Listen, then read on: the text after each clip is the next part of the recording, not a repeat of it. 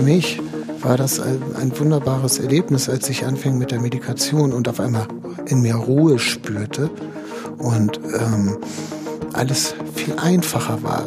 Ich habe nicht mehr 20 Bälle in die Luft geworfen und davon drei aufgefangen am Tage, sondern vorsorglich nur noch fünf. Moin und willkommen zu Was heißt hier gestört? Dem Podcast aus der Psychiatrie über Psychiatrie. Mein Name ist Vera Fester und ich darf hier regelmäßig über psychische Krankheiten sprechen. Heute geht's um ADHS, Aufmerksamkeitsdefizit-Hyperaktivitätsstörung.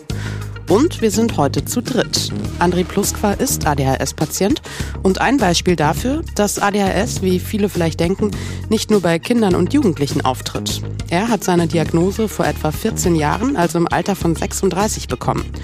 Für ihn, so sagt er, gibt es ein Leben vor der Diagnose und eins danach. Wie sich die Symptome bei ihm äußern und wie er damit umgeht, erzählt er gleich. In Behandlung ist er bei Dr. Daniel Schöttle. Er ist Chefarzt der Psychiatrie am Asklepios Klinikum Hamburg-Harburg und erklärt, was ADHS überhaupt genau ist und was man selbst als Betroffener, aber auch was Angehörige tun können.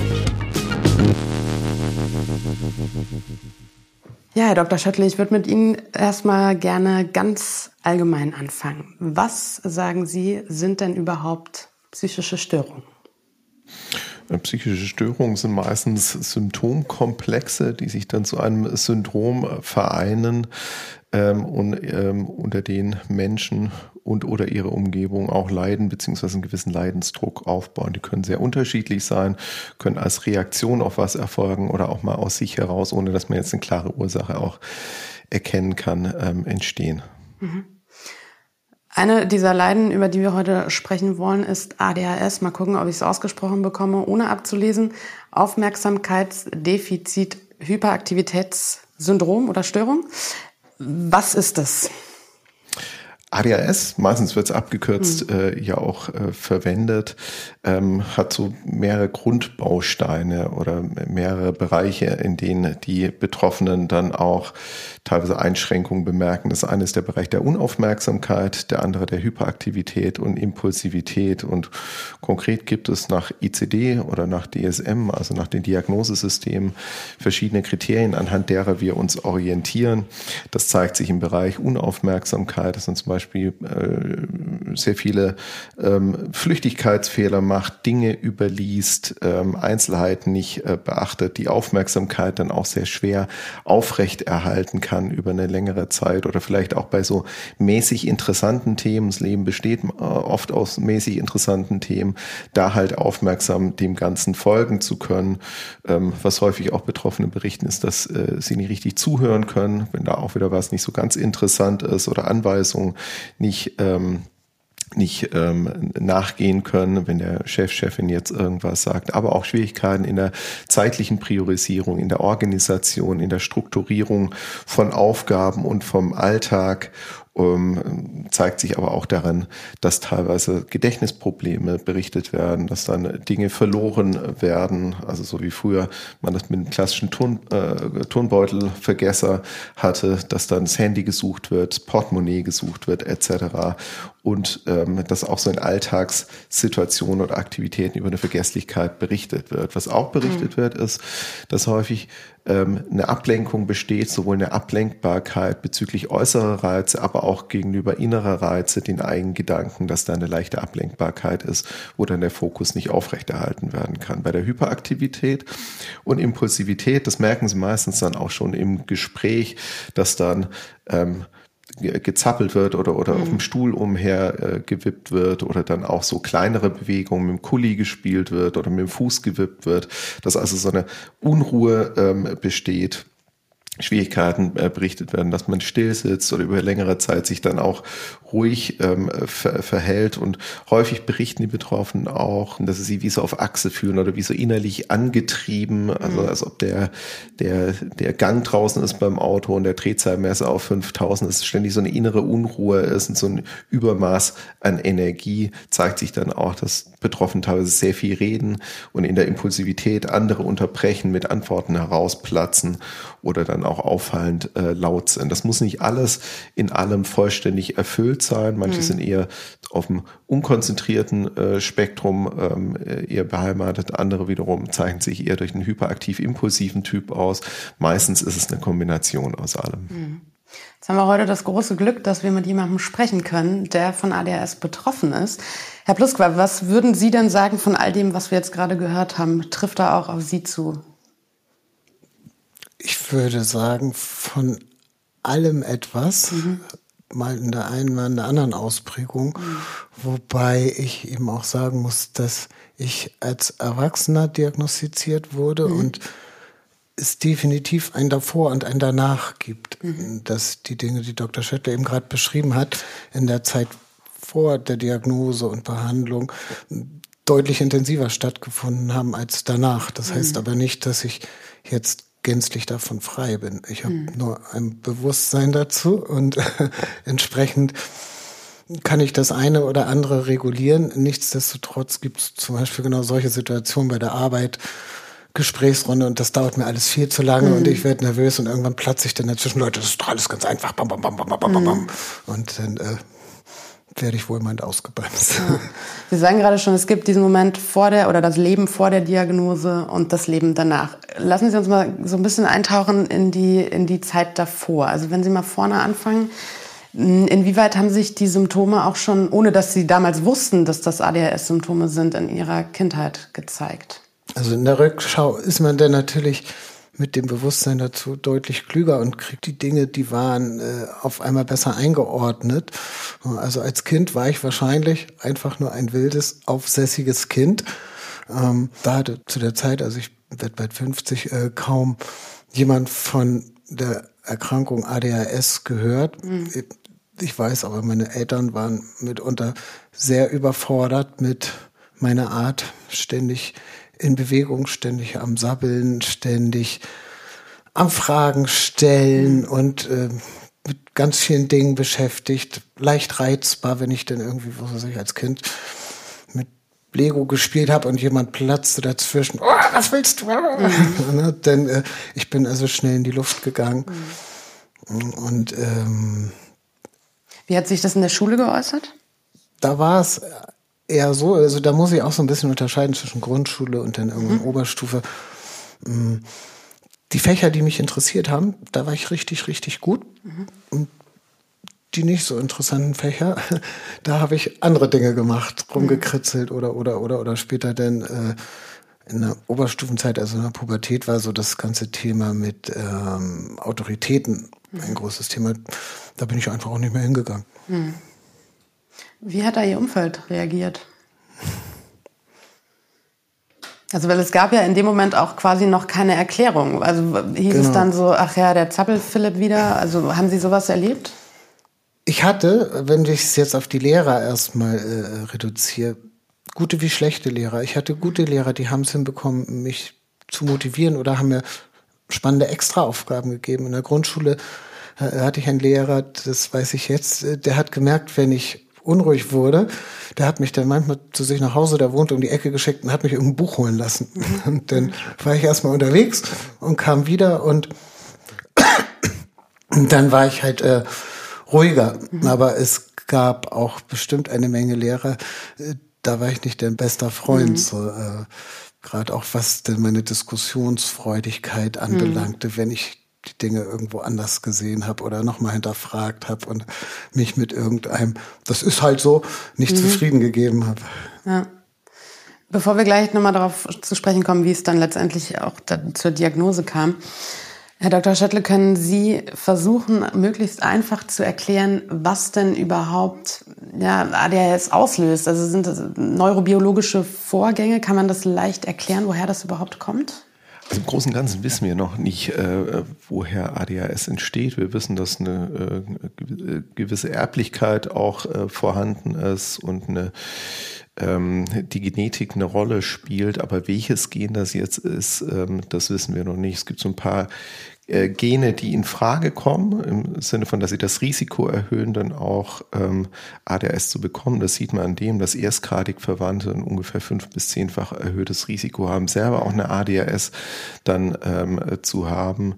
Ähm, schlussendlich, äh, müssen wir sagen, tappen wir da noch ein bisschen im Dunkeln, mhm. woher das kommt. Mhm.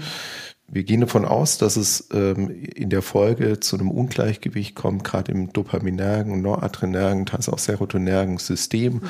hauptsächlich so im äh, frontalen Bereich des äh, Gehirns, wo dann das Dopamin, grob gesagt, etwas zu wenig anflutet und man versucht durch eine Stimulation den, das Dopaminlevel zu erhöhen und dadurch wieder einen Ausgleich äh, zu erreichen. Mhm. Können Sie so grob sagen, wie viele Menschen in Deutschland davon betroffen sind? Das sind ungefähr drei bis fünf Prozent der Bevölkerung, die von ADHS auch betroffen sind. Geht davon aus, ist immer noch mit die häufigste Diagnose im Kindes- und Jugendalter. Also so mhm. der, der Diagnose-Peak, der ist um das elfte, zwölfte Lebensjahr herum. Mhm. Und dann werden von denjenigen, die in der Kindheit diagnostiziert wurden, ungefähr 40 bis 50 Prozent das ADHS in dann jeweils unterschiedlicher Ausprägung auch mit ins Erwachsenenalter mitnehmen. Mhm. Kann man was darüber sagen, ob es mehr Männer oder Frauen betrifft? Das sind tendenziell etwas mehr Männer, die mhm. betroffen sind. Ungefähr zwei, äh, zwei bis drei Männer kommen auf eine Frau. Man weiß aber auch in äh, letzter Zeit, dass es bei Frauen häufig nicht entdeckt wird, beziehungsweise fehldiagnostiziert wird und möglicherweise diese Geschlechtsunterschiede, wo man früher noch von einer deutlicheren Männerdominanz ausging, mhm. gar nicht so ausgeprägt vorhanden sind, sondern dass die Frauen halt äh, nicht so oder die Mädchen auch nicht so entdeckt werden im Vergleich mit den Jungs. Mhm. Herr Pluskwa, wie war das dann im weiteren Verlauf bei Ihnen? Wir haben es jetzt gerade schon gehört, dass sich bei einem Großteil dann doch der, ja, das von dem, von dem Kind, jugendlichen Alter bis ins Erwachsenenleben reinzieht. Wie war das bei Ihnen?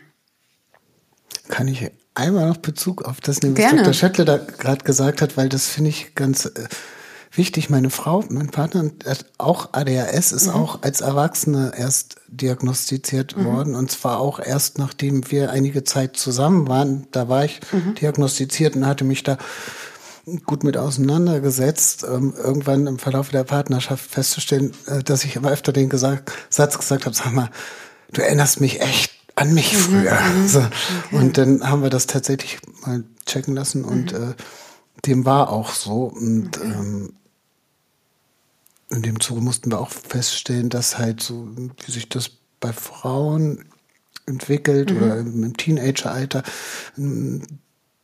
dass das nicht so offensichtlich offenbar mhm. ist wie bei Männern. Mhm. Und bei mir war es so, dass ich mit Ach und Krach dann auch mein Abi geschafft habe und mhm. äh, Zivildienst gemacht, Ausbildung und dann fing ich an, ganz viele verschiedene Sachen zu machen, bin also nie lange an einem Ort geblieben und ähm, musste mehr und mehr feststellen, dass äh, ich zwar sehr gut mich auf irgendwelche Sachen, die mich gerade interessieren, total konzentrieren kann, aber äh, simpelste Aspekte des Alltags von Haushaltsführung bis Finanzplanung, Termine, Einheiten, dass ich das so überhaupt nicht hinbekomme. Mhm. Und äh, konnte mir das gar nicht erklären. Gleichzeitig habe ich, das kann ich heute in der Rückschau sagen, äh, immer mehr Selbstmedikation betrieben.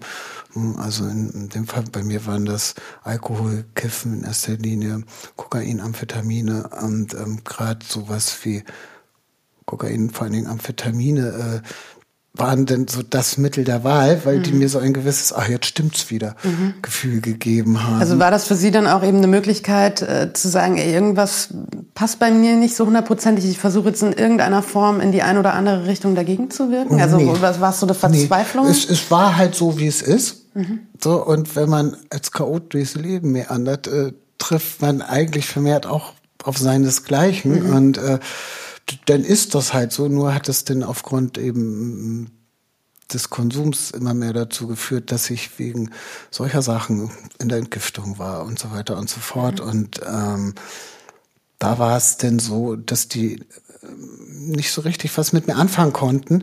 weil ich nicht so in diese klassischen Muster und Kategorien passte. Auf der einen Seite hatte ich irgendwie ganz viel drauf und, und habe ganz viel gemacht und auch hingekriegt. Auf der anderen Seite aber war ich da, mhm. weil ich äh, exorbitant viel konsumiert mhm. habe. Und dort war damals denn ein, ein junger Arzt, der war zu der Zeit dann noch so im Endstadium seines Studiums, der hat dann ganz mutig Verdachtsdiagnose ADHS ausgesprochen, nachdem er sich so ein bisschen meine Lebensgeschichte angehört hatte. Mhm. Und ähm, da fügten sich auf einmal alle Puzzleteile, also insbesondere die äh, innere Unruhe, die Getriebenheit, mhm. die Dr. Schöttle schon erwähnt hat, die mhm. wurde bei mir dann immer als Suchtdruck definiert. Mhm. Äh, das war es nicht, sondern das war eben so das klassische ADHS, dass ich wirklich nie irgendwo zur Ruhe kam oder mhm. wie eine andere Person mal meinte, da war ich die ganze Zeit wie so ein Flitzebogen unterwegs mhm. durchs Leben und äh, als der Arzt damals damit anfängt, das so ins Spiel zu bringen,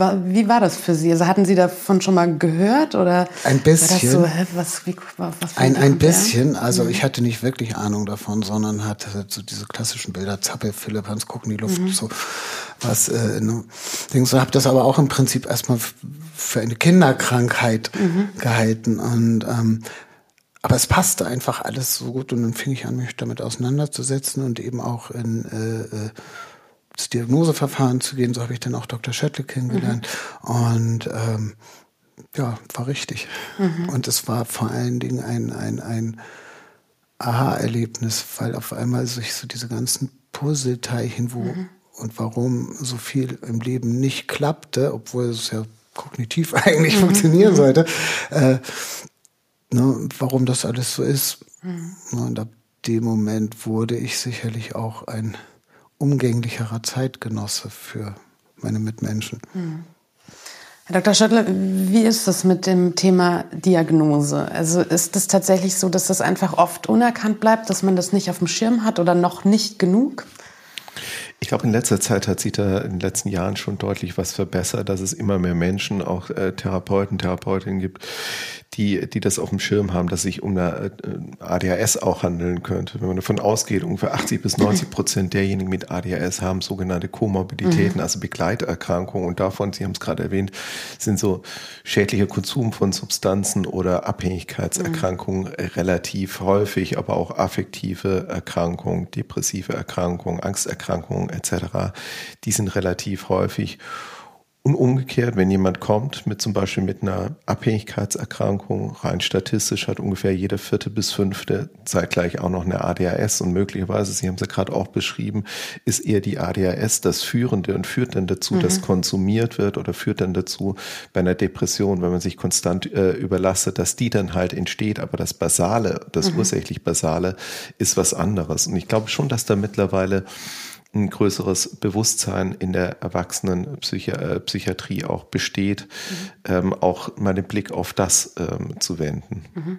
Können Sie sich erklären, warum das erst jetzt passiert und nicht schon seit Ewigkeiten? Also sonst hätte man Ihnen gegebenenfalls ja auch irgendwie schon viel früher die Möglichkeit geben können, sich damit auseinanderzusetzen und dann ich sag mal, Heilungsprozess zu starten. Also es ist ja eigentlich schlimm, dass das jetzt erst anläuft oder erst in den letzten Jahren. Ich, ich glaube, so in den letzten 20 Jahren kam da echt einiges in Gange. Mhm. Und vorher, Sie haben es ja gerade erwähnt, war das halt so klassisch Kinder- und Jugenderkrankung. Mhm. Dann wächst sich irgendwann mal aus.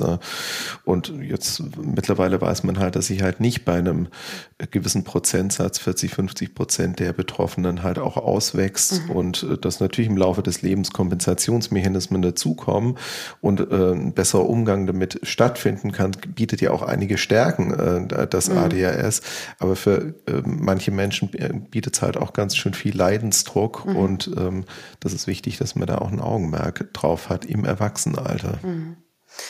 Dieses Auswachsen haben Sie es gerade genannt, von dem Übergang Kind, Jugendlicher zu Erwachsenem. Ähm, wenn das passiert, wodurch passiert das? Also durch therapeutische, medikamentöse Maßnahmen oder kann sich das auch so einfach im Laufe der Zeit legen, von selbst in Anführungszeichen? Schlussendlich äh, kommt es auf den Ausprägungsgrad mhm. drauf an, also wie, wie ausgeprägt ist es in der Kindheit vorhanden, welche Komorbiditäten gibt es auch, ähm, hängt mit den kognitiven Möglichkeiten zusammen, die einzelne Menschen haben, das ein Stück weit zu kompensieren, treffen sie im Leben auf die richtigen Entscheidungen, ähm, finden ihre Nische ähm, im Job auch, um sich da äh, dementsprechend weiterentwickeln äh, zu können. Also gibt es unterschiedliche Gründe, warum der eine oder andere das Ganze dann weiter hatten und bei anderen halt das Ganze nicht mehr so spürbar ist, beziehungsweise dann kompensiert wird oder schlicht und ergreifend mhm. dann auch äh, deutlich besser wird, sodass die diagnostischen Kriterien nicht mehr erfüllt sind. Ne? Mhm.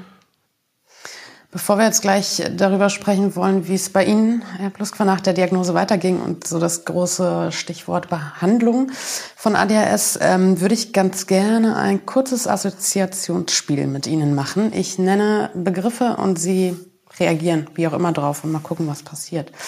Herr Dr. Schettle, Traumberuf. Psychiater. Okay, das ist schön zu hören.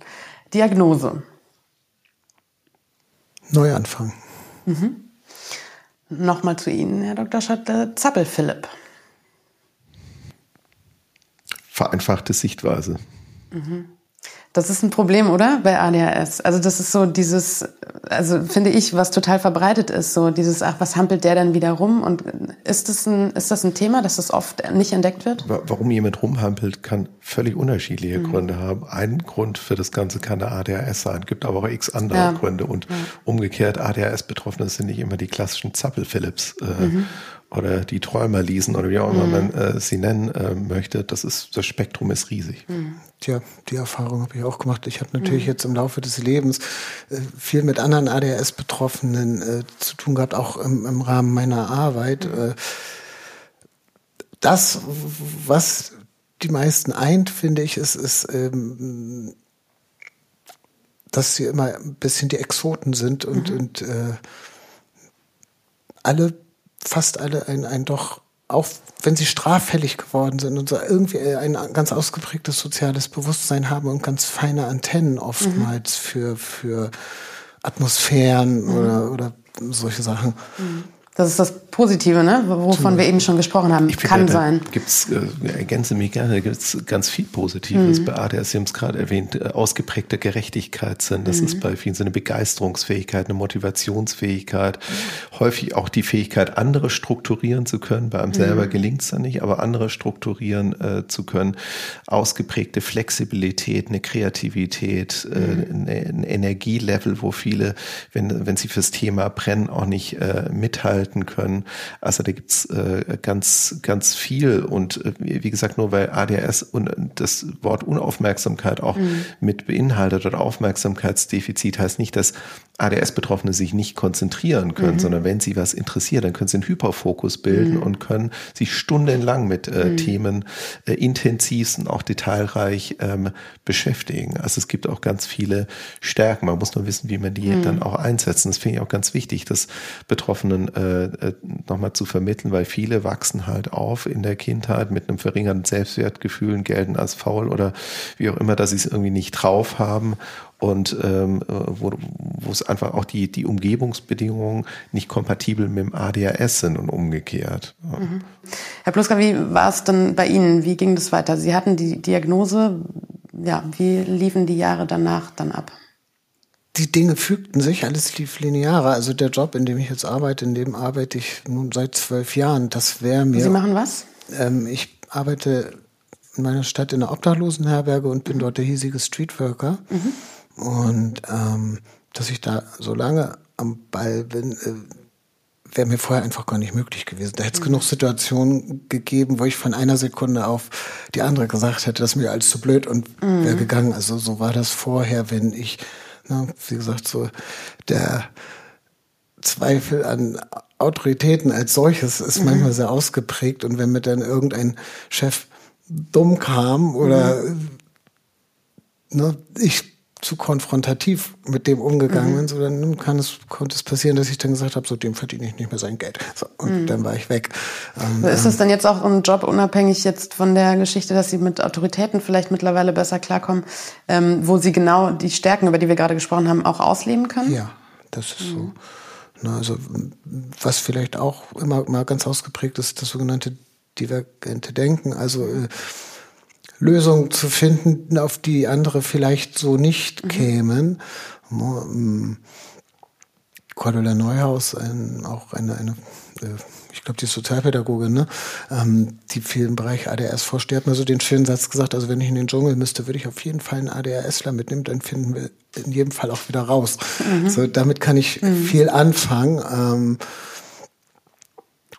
einen Ausweg zu finden oder eine Lösung mhm. zu finden und nicht aufzugeben und zu sagen, naja, das wird alles nichts. Äh, mhm. So läuft das nicht, mhm. sondern da kann man äh, sehr lange dranbleiben. Bei mir ist zum Beispiel eben auch dieses, der Hyperfokus sehr ausgeprägt und das nehme ich auch als wirkliche Qualität war. Also mhm. wenn mich ein Thema interessiert, meine Kinder früher immer schon Scherze drüber gemacht haben, besorge ich mir einen riesen Stapel Bücher. Mhm. Am liebsten hätte ich dann so einen langen Tisch, wo ich die einfach so drauf äh, drapiere und dann kann ich da rumgehen und lesen und nach kürzester Zeit kann ich über das Thema endlos referieren und mhm. sehe dann auch so, dass ich Leute, die damit zu tun haben, kennenlernen und mhm. dann bin ich in der Materie drin. Das äh, ist schon schön. Und bei der Arbeit eben ist das auch so, wenn man dann irgendwie endlos lang diskutiert, wie machen wir dies, wie machen wir jenes. Dann Leute, das ist doch ganz einfach. Wir machen so, so, so, so, so mhm. und dann passiert das. Mhm. Und alles. Und alle haben was davon.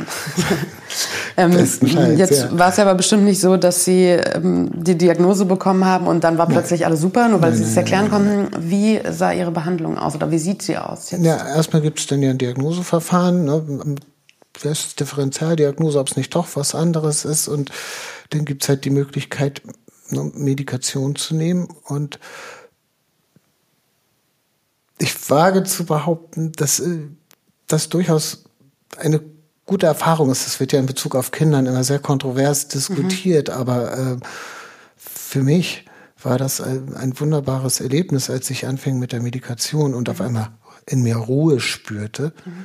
Und ähm, alles viel einfacher war. Ich habe nicht mehr 20 Bälle in die Luft geworfen und davon drei aufgefangen am Tage, sondern vorsorglich nur noch fünf.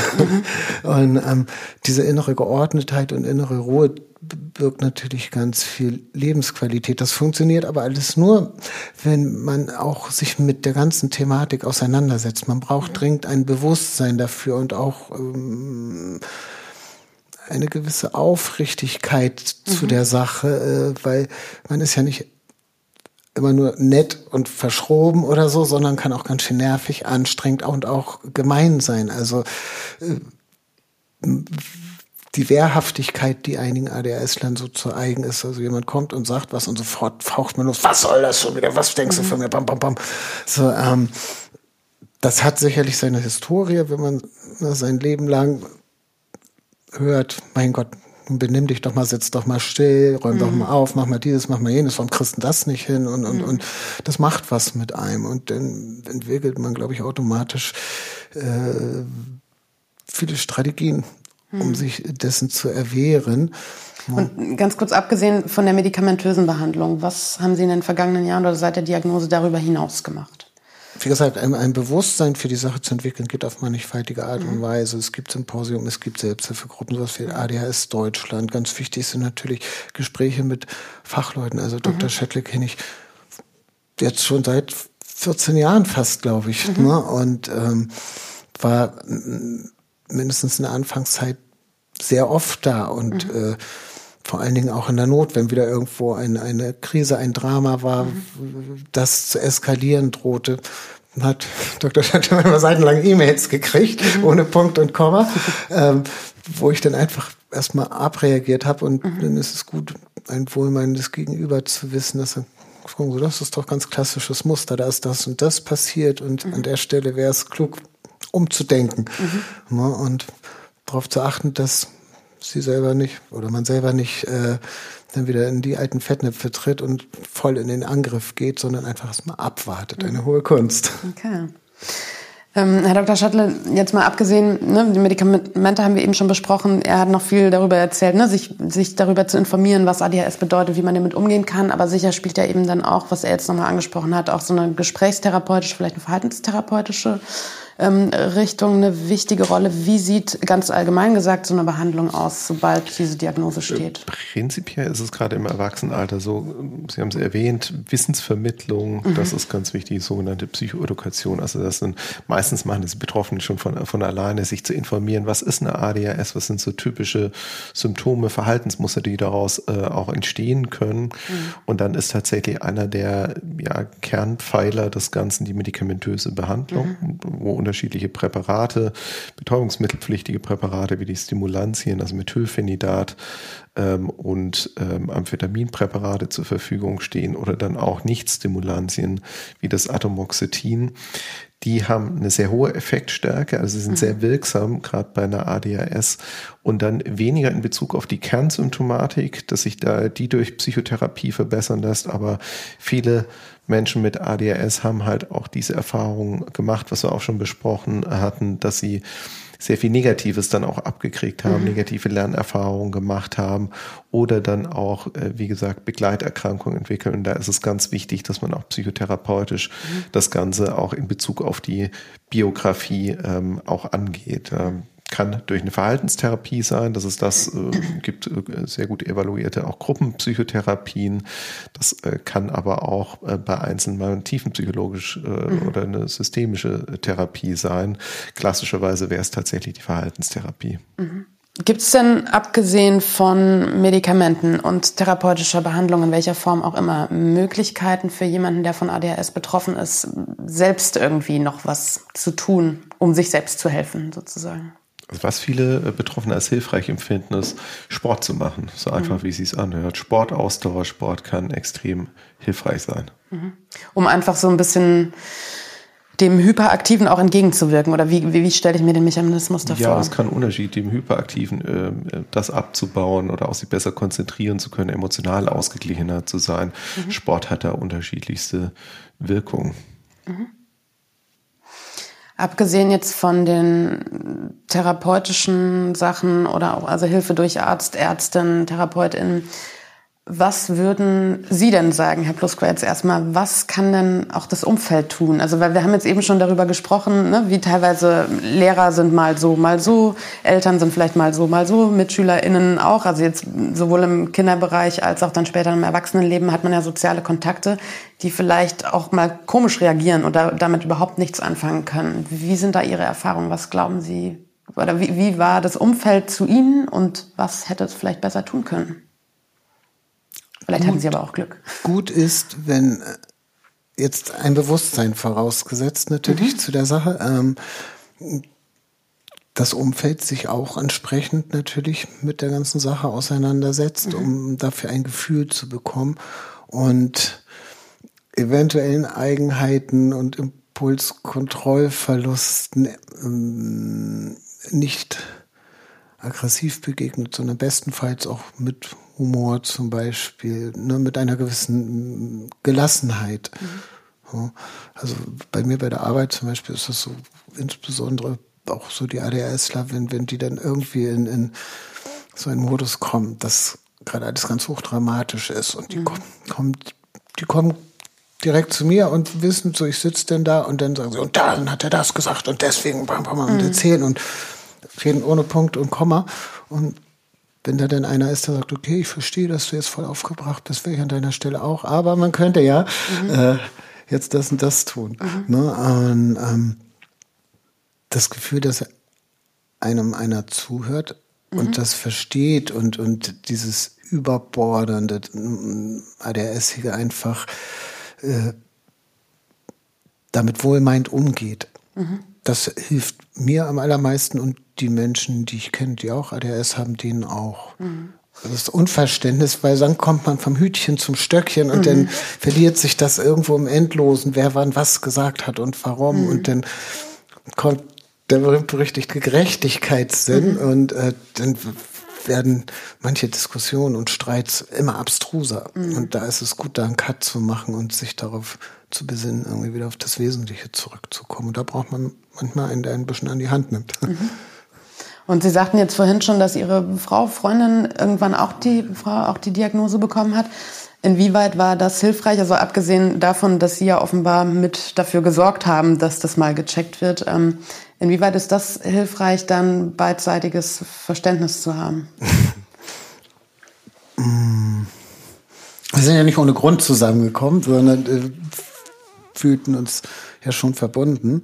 Äh, wir arbeiten beide im sozialen Bereich äh, und sind dort auch mit sehr viel Haltung unterwegs, also gerade was so diesen Gerechtigkeitssinn anbelangt. Wenn also die Behörde nicht so macht, wie sie soll, dann halten wir so lange dagegen, bis der Mensch zu seinem Recht gekommen mhm. ist. Ähm, das tun wir aber auch für uns, wenn wir im Konflikt mhm. sind. Und äh, da ist es natürlich gut zu wissen, woran es liegt, weil wir eben äh, diese Mentalstruktur haben mhm. und dass wir dann eben auch mit einer gewissen Introspektive daran gehen und uns äh, wieder aus dieser Wehrhaftigkeit oder dieser Streitlust entfernen. Und dafür muss man sich halt gut verstehen. Mhm. Und bestenfalls nutzt man das natürlich auch positiv, mhm. so wenn man gemeinsame Hobbys hat oder irgendwie ein Projekt angeht. Ne? Denn helfen wir uns natürlich auch umgekehrt, dass der eine, die andere oder sie mich dann nochmal motiviert, begeistert und dann sind wir wirklich intensiv dabei. Also ich sage es immer so, wenn wir beide am gleichen Strang ziehen, dann ist ziemlich hundertprozentig sicher, dass das, was wir wollen, auch klappt. Mhm. Ja, schön.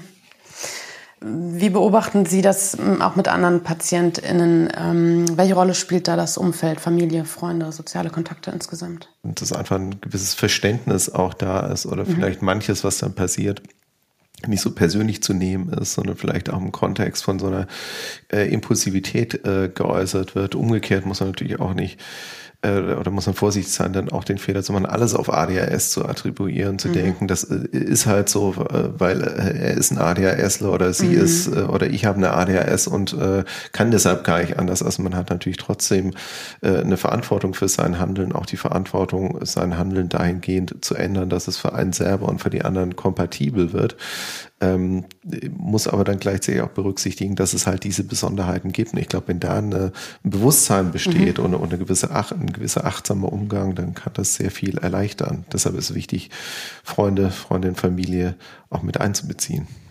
Das meinte ich, glaube ich, mit der Introspektive. Ähm, mhm. zu lernen und, und sich das immer wieder zu vergegenwärtigen, dass die eigene Laune nie wichtiger ist als der gute Umgang mhm. mit seinen Leuten. Mhm. Ne? Und ähm, sich eben auch zurücknehmen lernen, zu lernen. Still da zu sitzen und die anderen erstmal ausreden zu lassen, auch wenn man schon seit zehn Minuten sagen will, pass auf, Wollten Sie, wollten Sie das zwischendurch? Waren, ja. waren jetzt Situationen dabei? Ja, waren diverse und Sie Momente, haben sich wo ich sofort, ach, da könnte ich ja das und das noch sagen und dann okay. warte ich. Ja, aber jetzt äh, gerade war es so. Ich finde das ja ganz schön, ja. wenn Sie direkt reagieren. Absolut. Ähm, ist es Ihnen denn insgesamt jetzt auch schwer gefallen? Wir sind jetzt seit knapp über einer halben Stunde dabei, ähm, aufmerksam dabei zu sein, sich zu konzentrieren? Nein. Gar nicht. Überhaupt okay. Nicht. Ja. Das ist A, ein bisschen Hyperfokus. Mhm. Auch das mhm. macht ja Spaß und Freude. Mhm. mhm. Ne? Ähm, und zum Zweiten, ähm, Atmosphäre ist angenehm. Mhm. Hier stört nichts, niemand mhm. nervt. Wenn ich so meine Sachen mache, Musik schreiben, was auch immer, mache ich das meistens nachts, ähm, weil da dann um einen herum auch nichts los ist, was einen so ja. aus seiner Konzentration holen kann. Und ähm, ich habe das ja auch so in anderen Kontexten immer schon mal gemacht, also über ADHS zu erzählen und das ist unglaublich wertvoll. Mhm. Es hat sich so über die Jahre ergeben, dass Leute mich angerufen haben und, und sich ein bisschen über das Thema kundig gemacht mhm. haben oder ein bisschen erzählt haben. So, ich bin natürlich kein Arzt, aber ich kann dann sagen, ja, so was du da so erzählst, macht es vielleicht mal Sinn, wenn du mhm. da und dahin fährst und einfach mal guckst. Und, ja. und das hat bei einigen Leuten ja auch tatsächlich das Leben fundamental verbessert. Ja. Und das ist natürlich eine gute Sache. Also Aufklärungsarbeit, Öffentlichkeitsarbeit zu der Sache, das ist fundamental wichtig, gerade auch in Bezug auf Eltern und ihre Kinder, wo denn dann gibt's die, oh, was Herr Dr. Schönemann, mein Kind hat ADHS. Vielleicht mhm. ist es auch einfach nicht gut erzogen. Mhm. Ne? Und mhm. umgekehrt äh, gibt es Eltern, die hadern dann sehr damit, ihrem Kind diese bösen Tabletten zu geben. Mhm. Ne? Aber wenn sie denn einmal das Kind erleben, das äh, Medikation bekommen hat und sehen, wie entspannt und glücklich auf einmal das Kind ist, weil es auf einmal Freunde hat, die mit einem spielen mhm. mögen, weil mhm. die sagen, oh, jetzt ist ja gar nicht mehr so wild. So, mhm. ähm, das ist schon wichtig. Mhm. Ich finde es auf jeden Fall großartig, dass Sie damit so auch an die Öffentlichkeit gehen und das erzählen und sich da nicht scheuen. Ich glaube auf jeden Fall, dass das hilft, darüber zu sprechen. Vielen Dank auf jeden Fall dafür. Weswegen wir jetzt auch schon zur, zur Abschlussfrage kommen. Jetzt sind Sie zu zweit. Normalerweise habe ich einen Gesprächspartner und frage, ähm, wie er oder sie sich von PatientInnen verabschiedet. Jetzt frage ich Sie beide, Sie sind ja einmal ähm, Chefarzt und Patient. Wie verabschieden Sie sich denn normal voneinander nach einem Gespräch? Gibt es da ein Ritual? Gibt es da, ist das ein Handschlag? Manchmal, also bisher kamen dann auch so Antworten wie, ja, wir sagen auf jeden Fall immer gerne melden, wenn irgendwie was ist. Gibt es da irgendwas bei Ihnen, wie das standardmäßig abläuft? Kann ich anfangen? ähm, wir kennen uns nun so lange und mhm. ähm, was ich bei Dr. Schöttle sehr, sehr schätze, ist, dass ich A, weiß, ich kann immer eine Mail hinschreiben, mhm.